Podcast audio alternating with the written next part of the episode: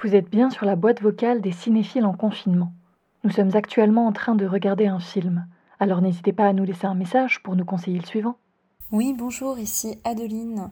Alors je suis très très déçue d'avoir personne au bout du fil, que vous soyez pas dispo pour discuter avec moi parce que ça y est, je m'étais motivée. On m'a dit euh, Adeline, c'est le confinement, c'est la merde, tout le monde s'ennuie. Est-ce que tu n'aurais pas des idées de films à nous partager?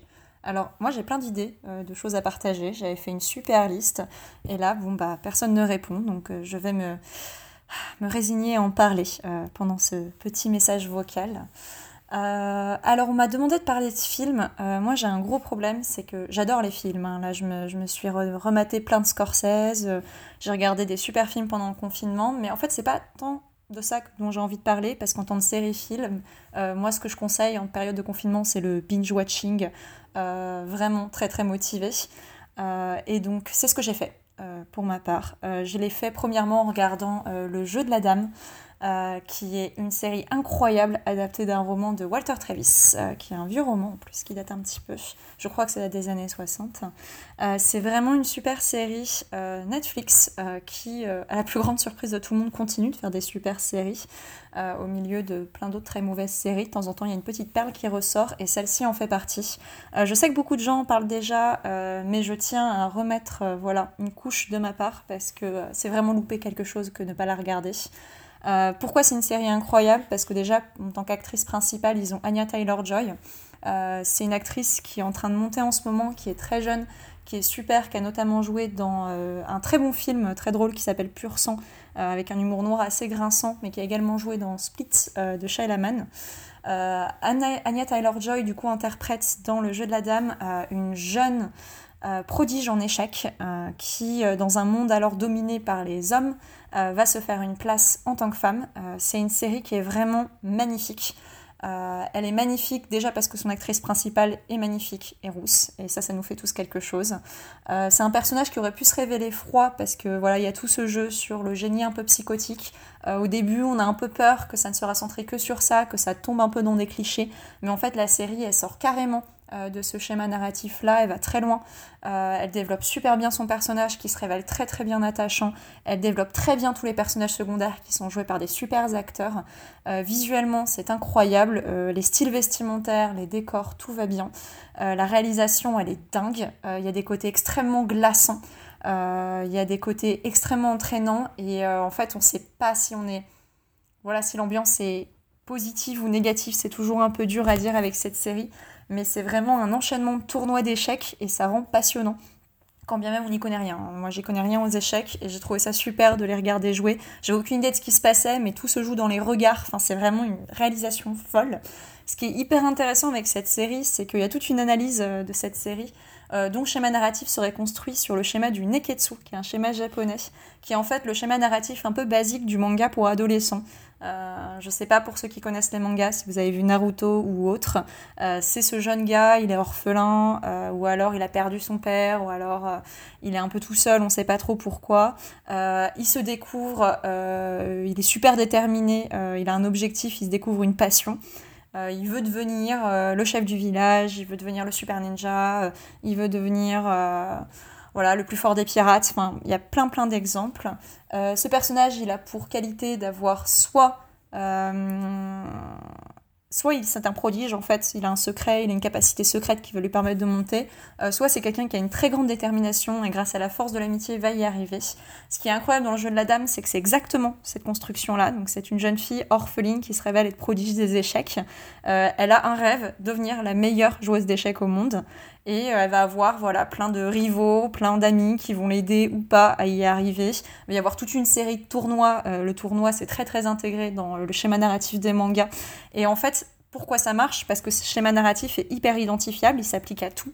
Et c'est très très prenant, et pas que pour les adolescents, pour les jeunes adultes aussi, ce qui est très clairement le public visé par le jeu de la dame mais aussi pour les beaucoup plus âgés.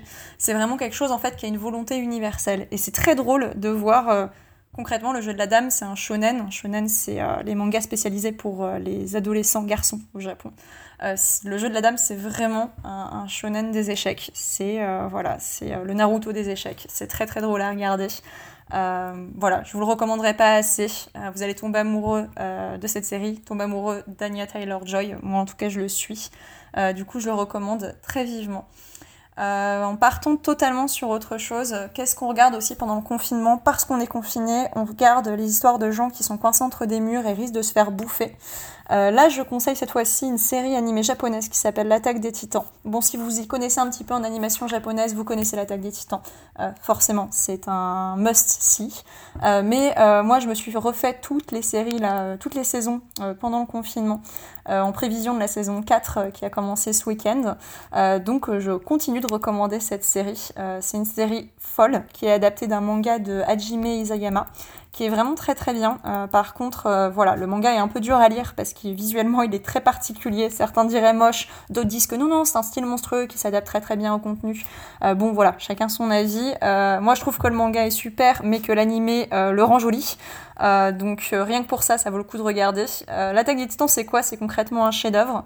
Euh, c'est euh, des êtres humains qui sont coincés entre trois murs dans une espèce d'univers moyenâgeux. Euh, derrière les murs, il y a des espèces d'énormes titans tout nus et géants qui les bouffent, donc ils peuvent pas sortir. Et on suit un jeune garçon qui voit sa mère se faire bouffer par un titan et qui se dit ok, je vais aller tous les exterminer.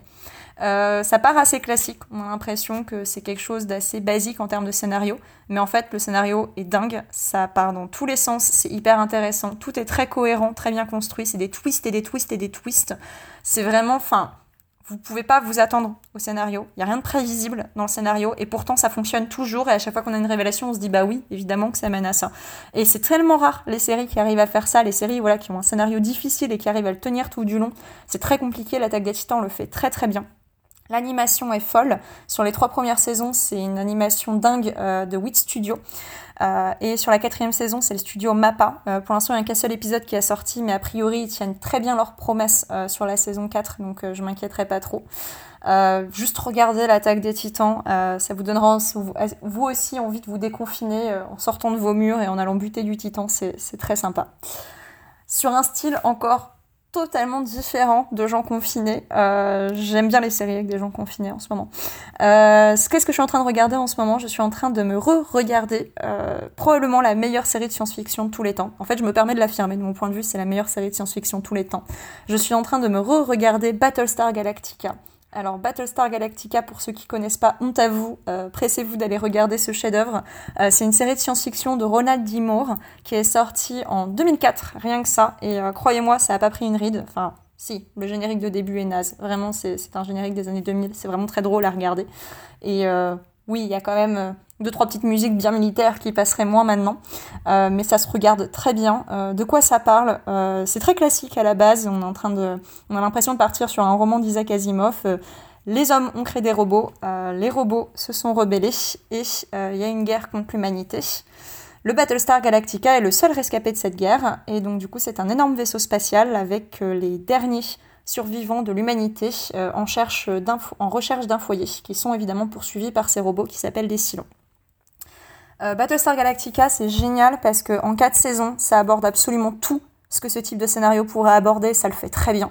Euh, ça aborde la politique, ça aborde les problèmes de société, les classes sociales, la religion, l'existentialisme. Dieu, c'est vraiment super. Ça traite tout. Euh, les personnages sont hyper bien développés, les personnages principaux sont incroyables, les personnages secondaires sont vraiment très bien écrits. Il y a plein plein d'intrigues secondaires, mais qui sont justement là pour montrer à quel point l'univers est riche. Ça va très loin dans son scénario, c'est tout ce que ça peut traiter, ça le traite. Il y a beaucoup d'action, beaucoup de suspense, beaucoup de moments plus posés avec beaucoup de philosophie aussi. Euh, c'est très particulier, très spécial. C'est vraiment, c'est très unique. Il faut, faut, vraiment le découvrir.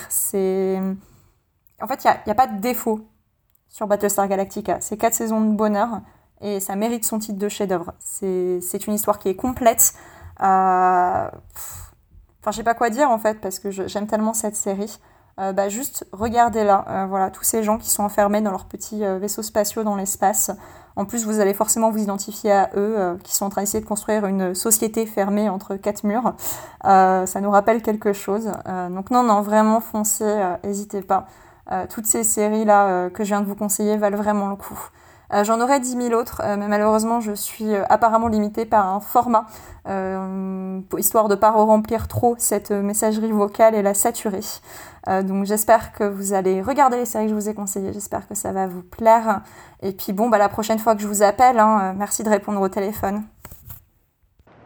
Vous venez d'écouter les remèdes cinéphiliques d'Adeline Meheu, passionnée d'animé japonais et travaillant au sein de la plateforme de streaming Wakanim. Nous la remercions beaucoup pour son message. On remercie comme toujours Gabriel Régnier et Anna Mandico pour la musique et les illustrations créées pour nos émissions.